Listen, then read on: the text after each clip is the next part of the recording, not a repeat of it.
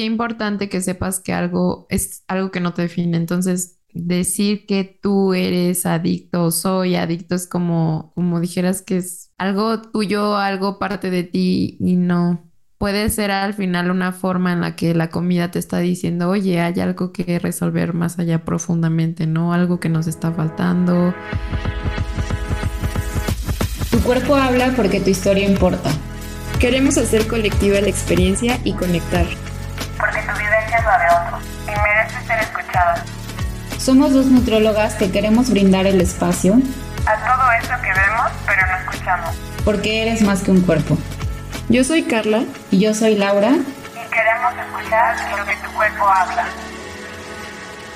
Hola a todos de nuevo, muchas gracias por estar escuchándonos. Yo soy Laura, si es que es la primera vez que nos escuchas y estoy con mi compañera Carla. El día de hoy no tenemos invitadas, vamos a estar nosotras solitas platicando alrededor de la adicción a la comida y les queremos compartir nueve datos que justamente nos hablan un poquito desde el origen, desde si existe, si no existe. Es un poquito, digamos, una embarrada de la adicción a la comida porque es un tema un poco más complicado y más profundo, pero no queremos dejar pasar un tema tan controversial.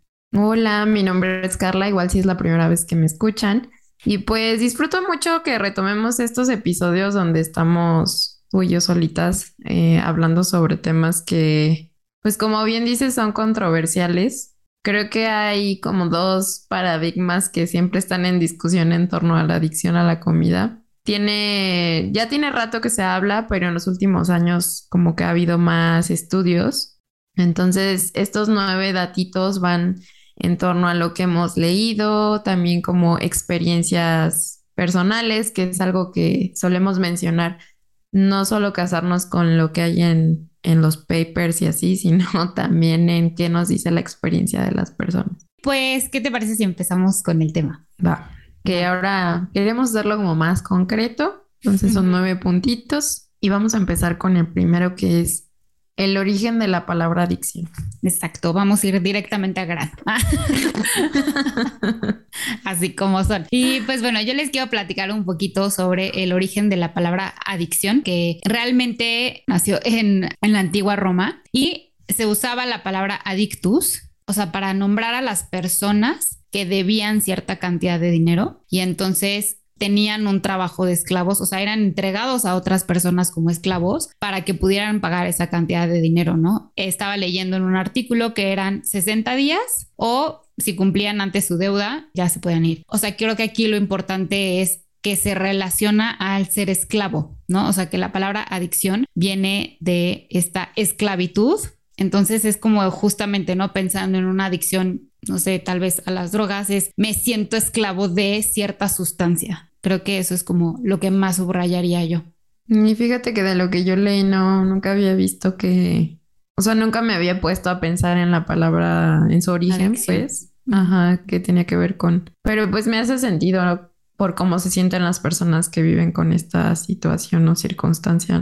Y bueno, aquí podríamos seguir al punto dos, que es cuando fue la primera vez que se utilizó este término. En teoría, eh, ya digamos que en los papers o en la literatura científica aparece en 1956, pero antes de que en el 56 estuviera en la literatura, ya se hablaba en 1950 de la adicción al chocolate y luego en el 1956 empezaron a hablar más de no es que se es adicto a los cereales, al plátano, a la leche, al huevo. O sea, como que no se ponían de acuerdo en qué era la sustancia o qué alimento, no se hablaban de alimentos distintos, pero luego me puse a pensar cuando se da un diagnóstico o algo en ciertas etapas del, de la vida o de los años, como que digo, bueno, ¿y qué estaba pasando en, en esa época? Entonces pienso, al final se había acabado la Segunda Guerra Mundial, ¿no? Estamos hablando de que evidentemente hubo hambruna. Entonces como que suelen eh, hablarse de la ciencia como sin contextualizar qué estaba pasando en el mundo en ese momento. Entonces, en 1956, pues que tenía unos 10 años de haber terminado la Segunda Guerra Mundial. Creo que también tiene mucho que ver que pues haya empezado a surgir esto, tanto del lado de que hubo hambruna, que vamos a también hablar un poco de esto, y que al final habían muchas personas que pues estaban sufriendo trauma por todo lo que se vivió de violencia, escasez física, psicológica, o sea, violencia física y psicológica y demás. Em, entonces creo que me parece importante tomar en cuenta en qué momento de la vida se descubrió, se empezó a hablar de, bueno, no que se descubrió, sino que se empezó a hablar de esto. Y ahorita que decías que no se pone en contexto en la ciencia lo que pasaba en el mundo, creo que es, o sea, es como algo macro y que si lo llevamos a nuestro día a día es como decir, Carla es adicta, no sé, a la mayonesa y no tenemos el contexto de Carla, ¿no? Solo es, solo se ve esa parte y quitamos el contexto, que creo que es mucho lo que puede llegar a pasar, no solo con esto de las adicciones, pero bueno, estamos en este tema.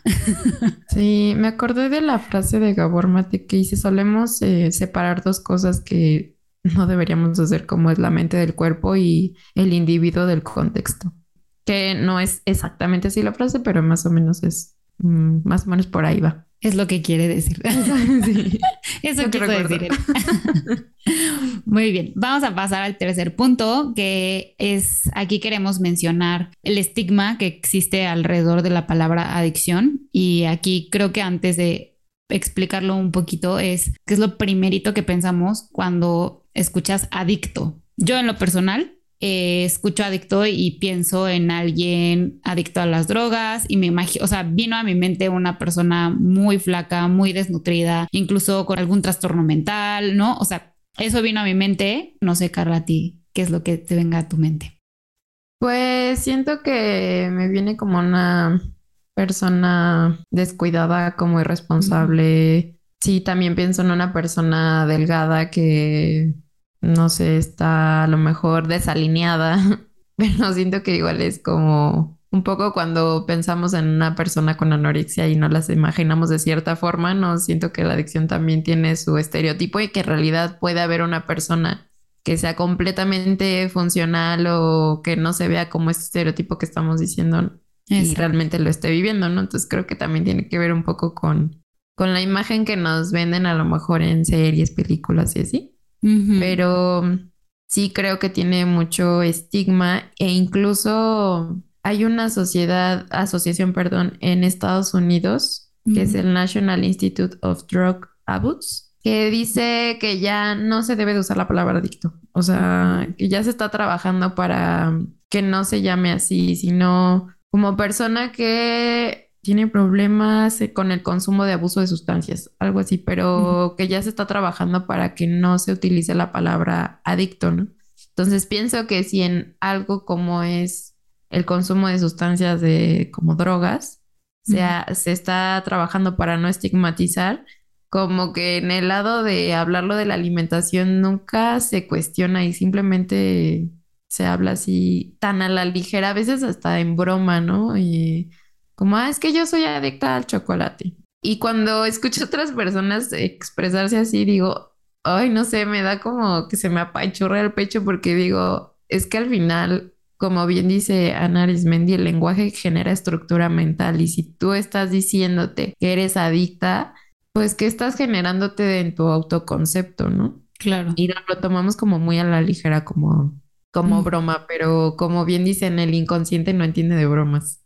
Exacto. Sí, justo en esta página que mencionabas, tienen toda una campaña de las palabras importan. O sea, dicen que como lo ideal de para referirnos a una persona con alguna adicción es trastorno por consumo de sustancia. Ándale. ¿No? Entonces, y justo es lo, o sea, la importancia que decía Carla, ¿no? El cómo nos estamos refiriendo, quitarle el estigma para empezar y no dejar de usarla tan a la ligera, porque ¿qué es lo que realmente nos estamos diciendo cuando decimos soy adicto a lo que sea, si a una dona o la mayonesa, al azúcar. Entonces, empezar a cuidar un poquito más nuestras palabras y también mencionando un poco alrededor del estigma que, que hay detrás de la palabra adicto. Justo encontré dos estudios donde en uno mencionaban cómo se estudió a los profesionales de salud, eran puros médicos dando atención médica a, a pacientes con un trastorno por consumo de sustancia. Y justamente lo que vieron es que, o sea, cuando entra la persona, o sea, la persona le dice, soy adicto a tal sustancia, se ha visto que la atención médica es de menor calidad cuando tienen a un paciente enfrente que vive con un problema de, abuso de sustancias. y, perdón, me hace un poquito similar a las personas gordas que como se tiene todo este mm, estigma, idea de que son de cierta forma, de que son descuidadas, que también es como lo que pensamos de una persona con un trastorno, ¿cómo? trastorno, trastorno por consumo de sustancias. Por consumo de sustancias este, como pensamos o damos por hecho que son descuidadas, que no se quieren y así, sí. ¿para qué le invierto tiempo? Sí, justo cuando no tenemos ni idea de por qué la persona llegó hasta ese punto y lo que realmente le esté pasando, ¿no? Pero, pero bueno. Y otro de los, de los estudios que vi es que, que también va de la mano con personas, o sea, pasa también en las personas gordas, que buscan menos apoyo y están menos dispuestas a buscar apoyo médico o para un tratamiento. Y pasa lo mismito, ¿no? Y pues creo que es, o sea, si somos un poquito más humanos, es totalmente entendible que si sabes que te van a tratar mal o que te va a ver a poner ciertos juicios o que, ¿no? Desde que entras ya estás siendo juzgada, pues creo que es normal que cualquiera de nosotros evitaría ir, ¿no? Sí, sí, definitivamente. Y creo que esto que decíamos de la importancia de las palabras, de cómo nos estamos refiriendo a nosotros mismos, desde el estigma que se le está dando a la palabra adicto y que nosotros lleguemos y digo, soy adicto al azúcar, Carla y yo creemos que desde este punto, o sea, puede empezar a afectar tu relación con la comida, ¿no? O sea, no es lo mismo que yo diga, híjole, de repente siento una necesidad por azúcar que siento que no puedo controlar o no, a que yo diga, es que soy una adicta al azúcar.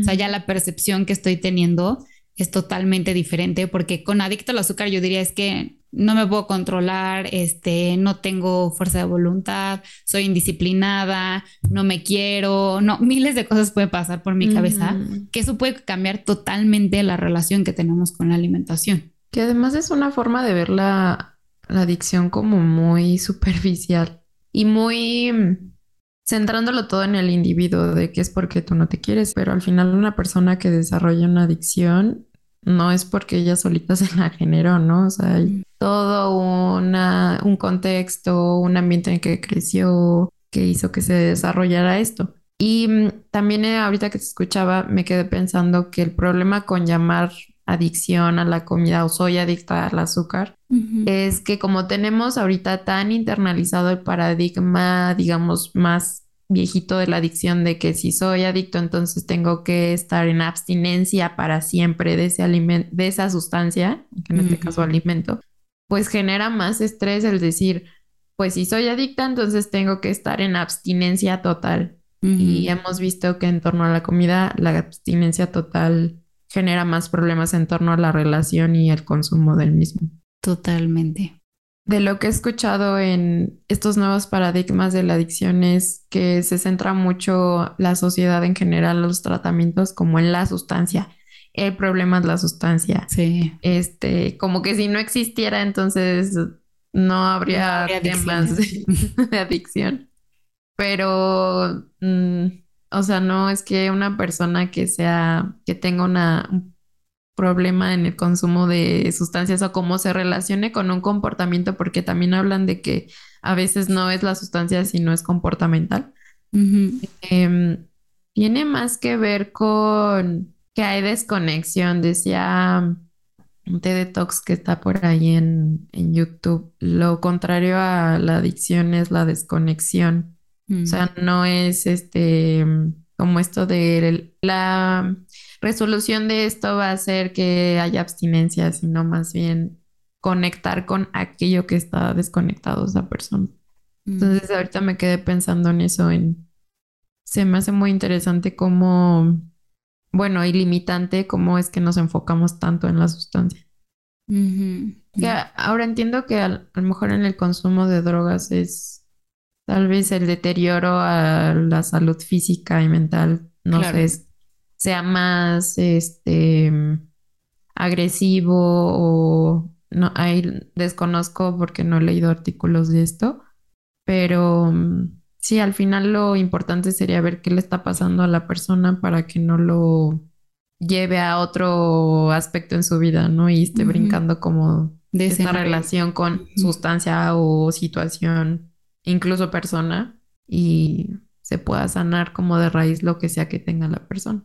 Y justo eso nos lleva al punto número cuatro, que ya nos extendimos mucho en el tres. Sí. Después, en esta línea del tiempo que les mencionaba, eh, se generaron los comedores compulsivos en 1970, ¿no? Entonces ya se documentó en 1956 que existía la adicción a la comida, bueno, se empezó a hablar de ella, y después en el 70 ya generan los comedores compulsivos. Y aquí era un poquito más hablarles de, ahora sí que de la experiencia, como decimos, bueno, están los estudios que son importantes, pero les puedo decir que en mi experiencia hubo un momento en que me llegaron distintos pacientes de comedores compulsivos.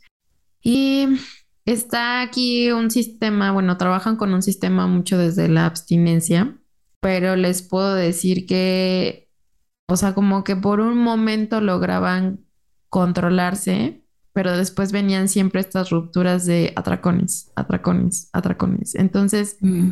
de nuevo, creo que definitivamente la respuesta no va a ser la abstinencia, porque, pues sí, los artículos nos pueden decir muchas cosas, pero les, les comparto que digamos que en la práctica o en la vida real, no, no veía que la persona ya estuviera sanada, sino como incluso había más miedo a comer y estaba este, no, es que no puedo ni acercarme porque entonces me voy a descontrolar y cuando veías que tenían acceso a la comida y no se les estaba restringiendo, esos atracones se iban quitando y esa sensación de no poder se iba quitando y ese no lo puedo ni ver también ya desaparecía y realmente empezaban a tener más confianza en ellos. Ahora también recuerdo que de los primeros episodios que hicimos, eh, que hablaba de conexión y desconexión corporal, que de hecho es uno de los que más se ha escuchado nos contaba justo esta Erika,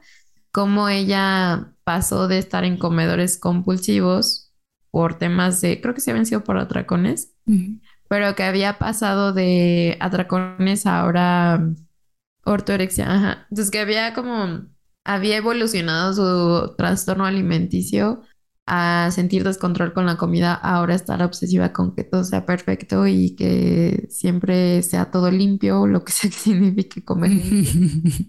este, pero, y justo ella no, no criticaba su, su metodología, pero sí nos hablaba de que se había traspasado esta mala relación con la comida de forma distinta. Y es de nuevo, como que no trabajamos de raíz. Eh, pues no podría ni siquiera decir problema, yo diría que es una adaptación a lo que sea que vivió la persona. Sí. Pero sí termina transformándose en otra cosa y al final como que no se va a la raíz, ¿no?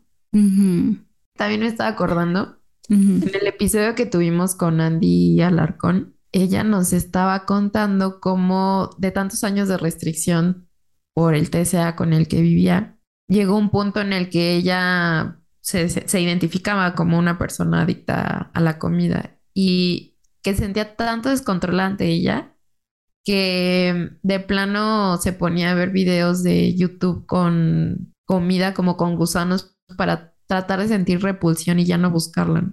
Y en, este, en esta misma historia pues, que Andy nos comparte, al momento de tener acceso a la comida, de darse permiso, de terminar con la restricción, que ahorita suena como muy resumido, pero es un proceso súper largo. Ya no sentía esto de, de que la comida la controlaba y no necesitaba ver videos para que la comida le generara repulsión. Entonces, si nos vamos a las historias de las personas, no podemos generalizar con que, digo, ni yo puedo generalizar que una persona con abstinencia, no sé, no pueda estar bien, ¿no? Ahora sí que también compártanos sus historias para que al final nosotras no tenemos la verdad absoluta y nos enriquecemos también de sus experiencias. Pero sí puedo decir que al menos en mi experiencia que tuve personas que estaban en comedores compulsivos, su relación con la comida no era la mejor, habían atracones. Definitivamente pienso que el tema de abstenerse no es la solución. Pero bueno, pasemos al punto número 5, que aquí lo que les queremos explicar un poquito es que no, hasta ahorita no hay ciencia que compruebe que un alimento sea el que te pueda generar adicción, ¿no? Y que se han hecho estudios en relación a la grasa, en relación al azúcar, en relación a la, combinación, ¿no? Como esta combinación de grasa y azúcar, eh, pensando en estos alimentos industrializados. Eh, y realmente no se sabe qué es lo que, que podría generar como este sistema de recompensa que se busca y se busca. O sea, no hay ciencia que compruebe que sí, es el azúcar o es el chocolate, como decías hace rato, o es la, la cierto tipo de grasa o cantidad de grasa el que te genera adicción. Sí, como que aún no se han puesto de acuerdo con entonces cuál es la sustancia, ¿no? Como que siempre se cambia, ¿no? Les digo, al inicio pensaban el chocolate, lo decían, hablaban incluso de, de la leche, del trigo, después no, que ahora es el azúcar, como que siempre hay un, hay un, malo. Pero todavía no se ponen de acuerdo cuál es ese malo. Ahora también hay quien dice, no, es que no es una sustancia, es una adicción por comportamiento. Por comer compulsivamente. Ajá, o sea, como es más el, el acto, un poco como lo de voy a a generar compras compulsivas y entonces no es como que haya una sustancia, sino es el comportamiento en sí. Pero sí es algo que mm, también ahí no está muy claro, ¿no?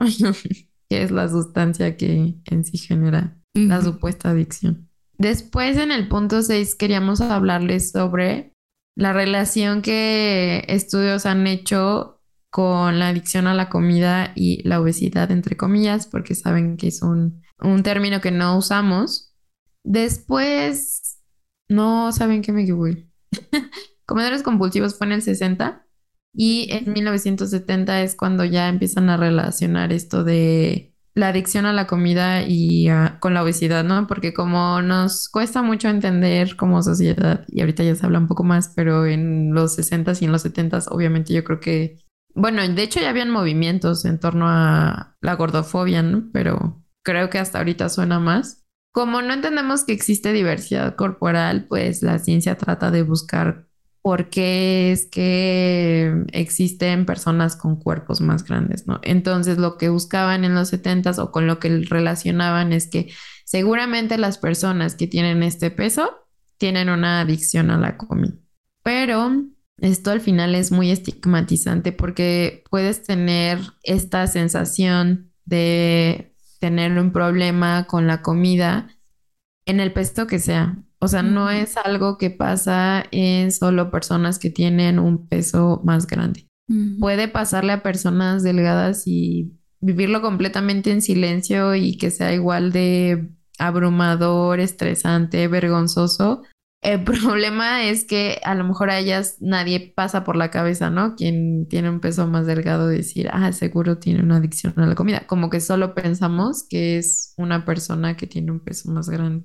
Y también encontraba en estadísticas que las personas con cuerpos más grandes que estaban queriendo tener una cirugía bariátrica eran las que más se habían este, encontrado que tenían una adicción a la comida. Pero si vemos más allá de ese artículo y un poco lo que decíamos al inicio del podcast, pues habría que ver qué estaba pasando con estas personas que estaban buscando una cirugía, ¿no? ¿Cuántas dietas hicieron? ¿Qué tan restrictiva fue la última? ¿Cuántos ciclos de dietas llevaban?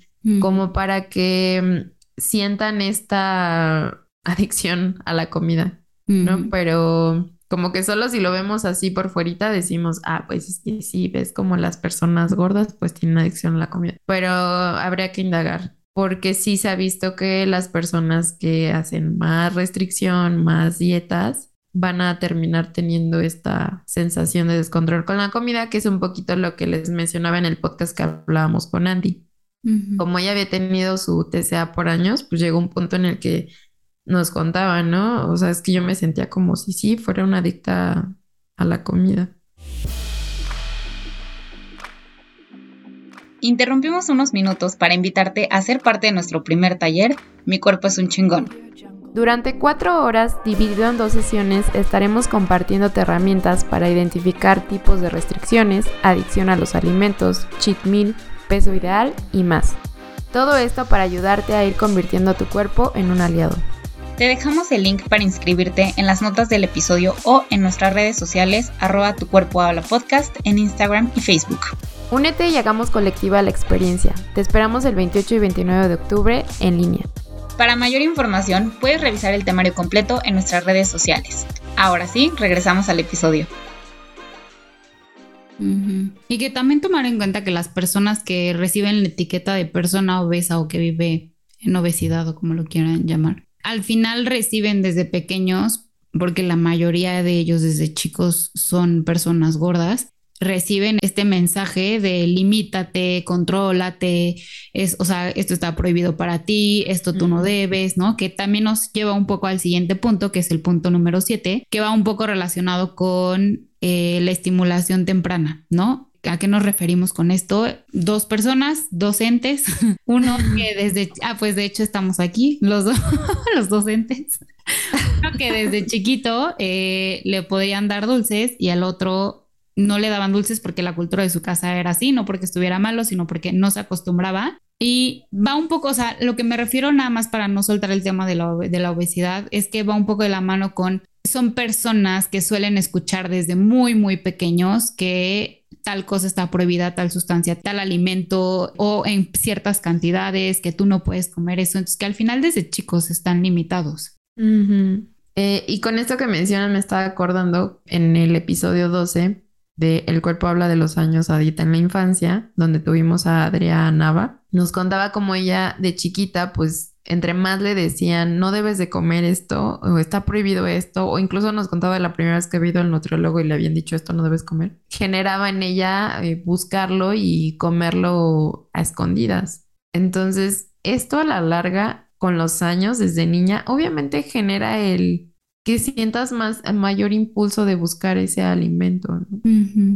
Es de nuevo poner en contexto qué están pasando además esas personas. Totalmente, y que yéndonos al punto número siete, que es la estimulación temprana. O sea, como también hemos visto que lo relacionan y que se justifica, entre comillas, un poco el si eres eh, desde muy temprana edad, eres estimulado con esa sustancia o con ese alimento, es más probable que generes una adicción cuando tampoco es cierto. igual y lo relacionan un poco con esto de que si, por ejemplo, consumes desde más joven eh, drogas o pruebas drogas cuando todavía estás en la infancia o adolescencia, es, eres mucho más propenso de generar una, un ah. consumo de dependencia en la edad adulta. Yo creo que por eso lo relacionan o hacen esta comparativa con, supongo que en este caso se referían al azúcar, porque les digo, como en general no,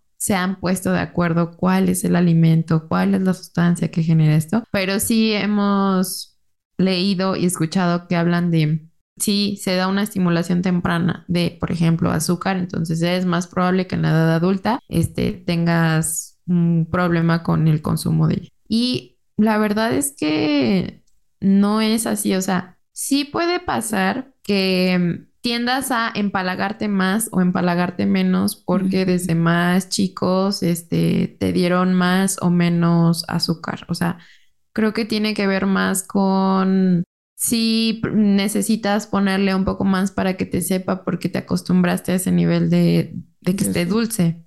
Pero de eso hablar a una adicción a la comida o una adicción al azúcar ya es otra cosa, ¿no? Y de nuevo, como les mencionaba en este capítulo 12, realmente ella buscaba esos alimentos a escondidas solo cuando le dijeron que eran prohibidos. O sea, antes de que le dijeran que eran prohibidos, pues, ah, ok, ya existe, ok, ya lo probé y me voy a jugar. o sea, como que no, no te genera mayor interés o estás pensando en eso hasta que ya te dicen que no está bien y que no deberías.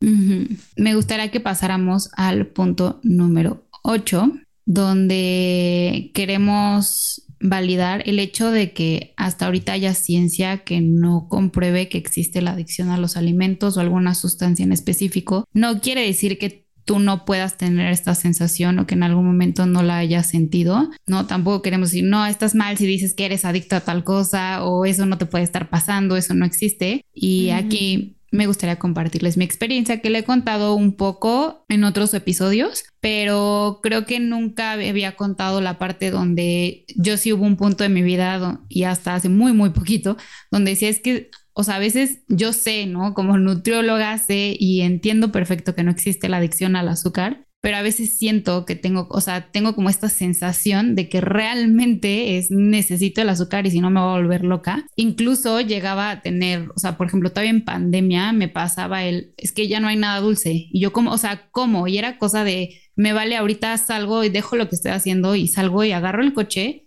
y me voy a conseguir algo dulce, ¿no? Bueno, ahí me cruzaba la calle y conseguía algo dulce. Lo que fuera, una gomita así, con que me dieran un pandita o unas galletas, un Boeing, lo que sea, ¿no? Este, pero era esta desesperación y justamente era lo que me desesperaba, ¿no? O sea, no era, no me desesperaba el comer lo que sea que estuviera tomando o comiendo, era el, no puede ser que no pueda decir, no, no pasa nada, al ratito me como algo o me espero en la noche y salgo, no, era el, tengo que salir, o también me acuerdo que un poco más joven me pasaba que si estaba en el súper y se me antojaba algo o veía algo, o sea, era cosa de comérmelo en el momento. Ya después, hasta me acuerdo que le decía a mi mamá, pero voy a guardar la etiqueta, te lo prometo. Entonces guardaba la etiqueta y ya no lo cobraban en la caja. Pero, pero a mí me desesperaba.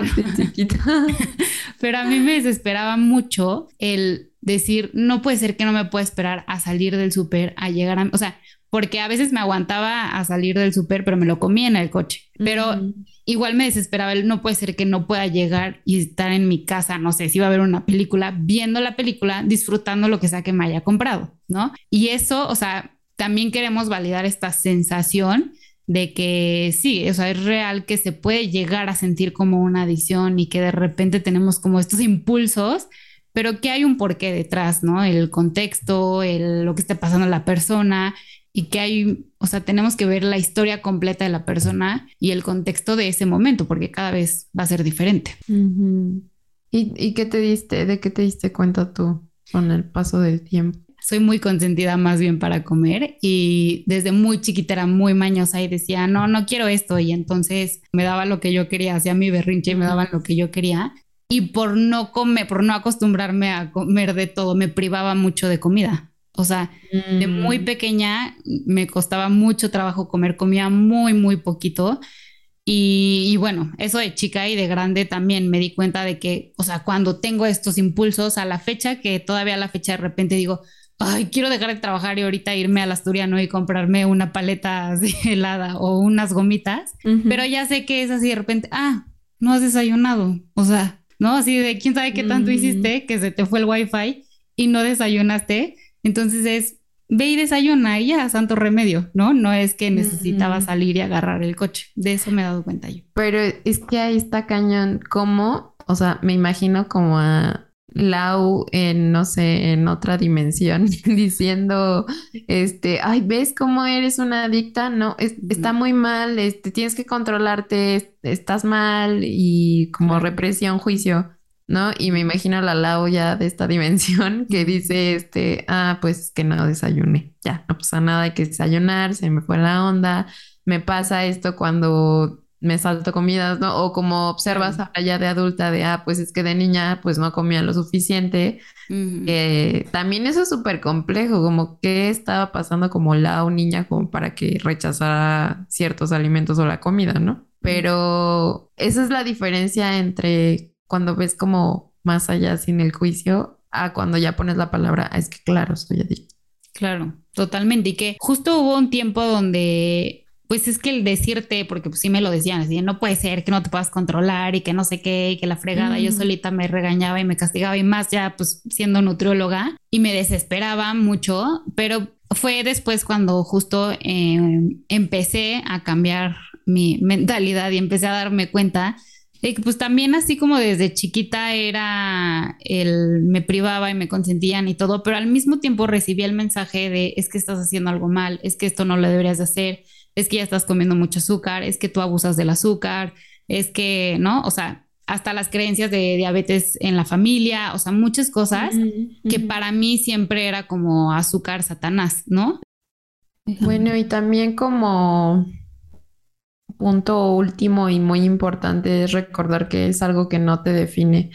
que para algunas personas esta sensación puede ser transitoria, para algunas a lo mejor no transitoria, a lo mejor unas duran, viven con esto más, otras menos, o sea, pero sí es importante que sepas que algo es algo que no te define. Entonces, decir que tú eres adicto o soy adicto es como, como dijeras que es algo tuyo, algo parte de ti y no, no es esto.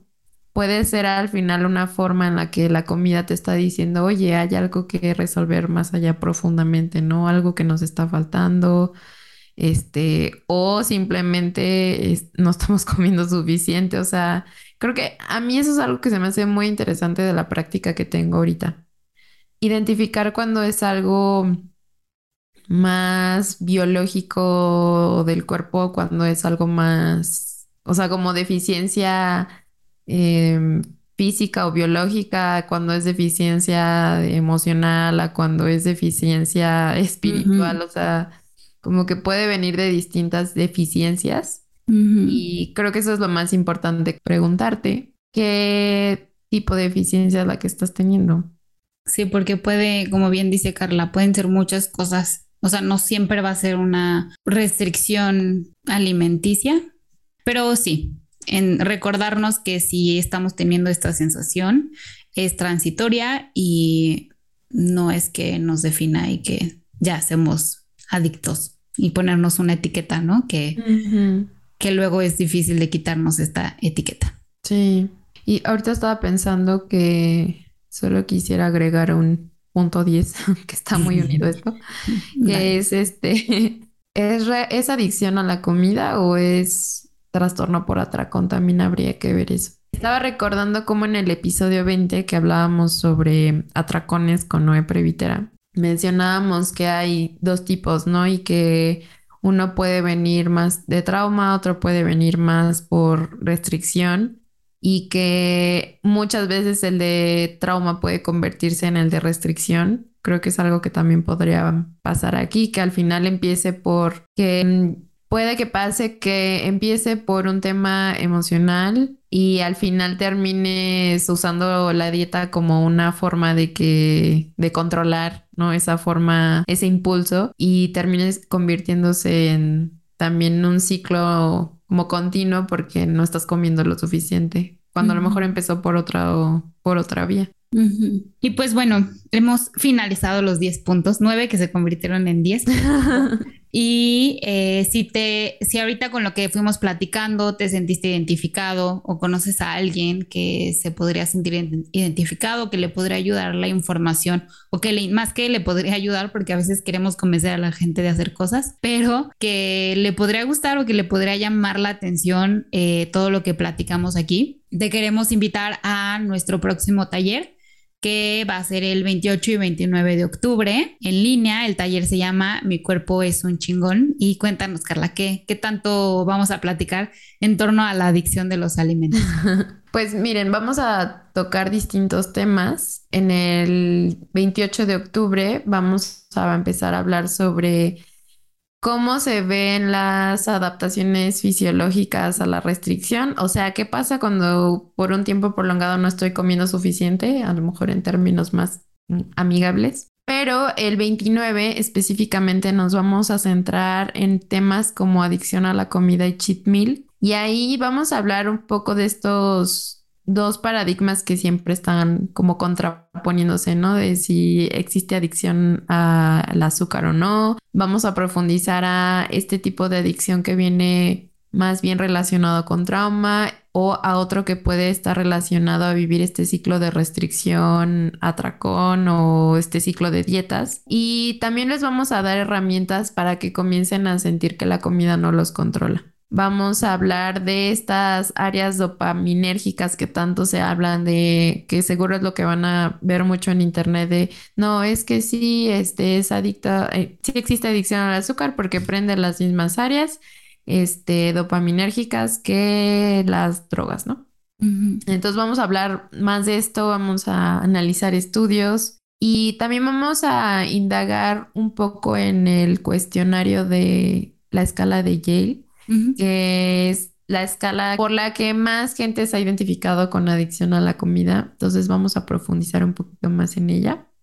Y, pues a rebotar también historias. Es importante que, que sepas que no estás solo, sola o sola y que no eres la única persona que vive con esto, porque creo que sí se vive con mucha vergüenza, que, que es algo que no se suele mm, compartir.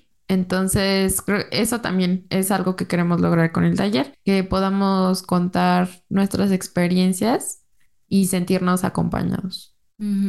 Sí, creo que es algo que podría diferenciarse a una consulta privada con cualquiera de nosotros dos o cualquier otra nutrióloga que trabaje en esto, eh, que no es lo mismo cuando lo hacemos acompañadas, cuando nos sentimos identificadas con otras personas, que no estamos solos. Trabajar en comunidad siempre lo hace sentir un poquito más ligero. Justo el otro día estaba leyendo una frase que me gustó mucho, que ahora me la repito mucho, que es si caminas sola, llegarás muy rápido, pero si caminas acompañada, llegarás más lejos. Entonces, es un poco de lo que buscamos con hacer comunidad a través del podcast y a través del taller. Ay, esa frase ya no la recordaba. Hace años como que la tenía muy presente y ya la había olvidado. Gracias por recordarme Cuando quieras. También invitarlos a que la siguiente semana vamos a tener, bueno, espero si estás escuchando el episodio en el día que sale, que es este miércoles 19. Para el jueves 20 de octubre vamos a estar teniendo un live donde vamos a hablar sobre lo revolucionario que es comer suficiente. Vamos a seguir hablándoles de qué otros temas vamos a tratar también en el taller. Hoy nos quisimos enfocar en adicción a la comida. Para la información completa del taller les vamos a dejar el link de inscripción en las notas del episodio. Pueden encontrarlo también en nuestra portada de Facebook, nuestra en la bio de Instagram. Recordarles que es 28 y 29 de octubre. Tiene una duración en total de cuatro horas que se divide en dos días y si no puedes estar presente puedes tener las grabaciones. Nos encantaría que pudieras estar. Sería lo ideal para que, como dice Lau, vayamos formando esta comunidad contemos nuestras historias, tengamos un espacio seguro. Entonces, lo ideal es que nos puedas acompañar y estés ahí, pero si no, que sepas que lo puedes obtener este grabado y que además va a incluir un ebook de ejercicios porque les puedo compartir que yo por mucho tiempo entendí que era la compasión como un, una definición y como muy mental, pero llevarlo a la práctica yo creo que fácil, desde que supe que era la autocompasión y la... Me llevó yo creo que un año y medio o dos, como ya bajarlo a mi cuerpo y llevarlo a mi vida y realmente no tenerlo como un concepto, sino, pues sí, practicarlo. Entonces, este ebook que creamos para ustedes, pues es para eso, para que pasemos de información y como un concepto ahí, este, volando y empiece en a llevarlo a su vida, llevarlo a cabo en su vida. También tenemos un ebook, si quieres platicarnos más del ebook, Lau. No sé si como pistas o como un poco una dirección para empezar a mejorar nuestra relación con alimento y cuerpo. No les decimos que van a sanar la relación por completo porque ambas sabemos que es un trabajo muchas veces de años. Entonces, no es algo tan fácil que en un taller se pueda lograr, pero sí queremos acompañarlas, en, no importa en qué momento el proceso esté, pero darles un poco más herramientas para que vayan aumentando esa cajita de herramientas.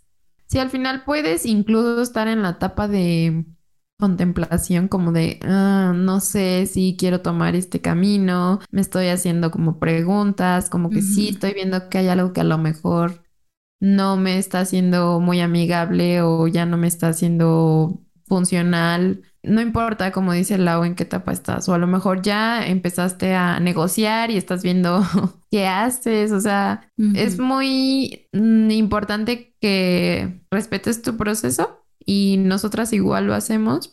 Por eso te damos la información y al final, como tú sabes, en qué es lo mejor para ti es un espacio importante que te puede ayudar a o a seguir cuestionándote o pasar a lo mejor a la siguiente etapa o darte cuenta simplemente que no estás solo o quitarte un peso, entender cosas, ponerlo en práctica, o sea, se pueden lograr muchas cosas a partir de tomar un espacio, eh, un taller en un espacio seguro. Y también vamos a, en el taller incluimos un mini journal donde queremos que pongan en práctica el a través de imágenes, preguntas, este, frases, pero que vayamos practicando y el recordarnos día a día que nuestro cuerpo es un chingón. En lo personal, creo que es algo que sé, pero que se me olvida bastante seguido, ¿no? Que como que ya vivo tan en el automático que, ah, claro, yo puedo caminar y sacar a pasear a mis perros o hacer tal actividad que me gusta o comer tal cosa o compartir tal cosa o ver, no sé, o sea, miles de cosas que pueden o simplemente estar platicando con ustedes y que mi corazón esté funcionando a la perfección,